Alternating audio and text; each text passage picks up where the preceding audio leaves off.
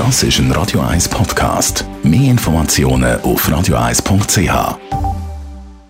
Gesundheit und Wissenschaft auf Radio 1. Zum allerersten Mal haben Forscher in Deutschland herausgefunden, dass Armut, Arbeitslosigkeit und schlechte Bildung mit einer verkürzten Lebenserwartung Hand in Hand geht.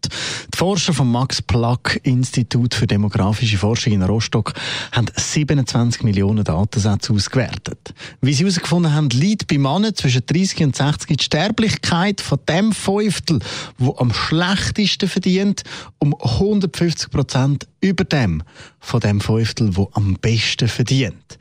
Wer arbeitslos ist, der verdoppelt das Sterblichkeitsrisiko und eine schlechte Bildung erhöht das Risiko um gut 30 Prozent. Die 27 Millionen Daten, die die Forscher da hatten für ihre Studie, die sind aus dem Jahr 2013 und sind Rentenversicherungsdaten gewesen.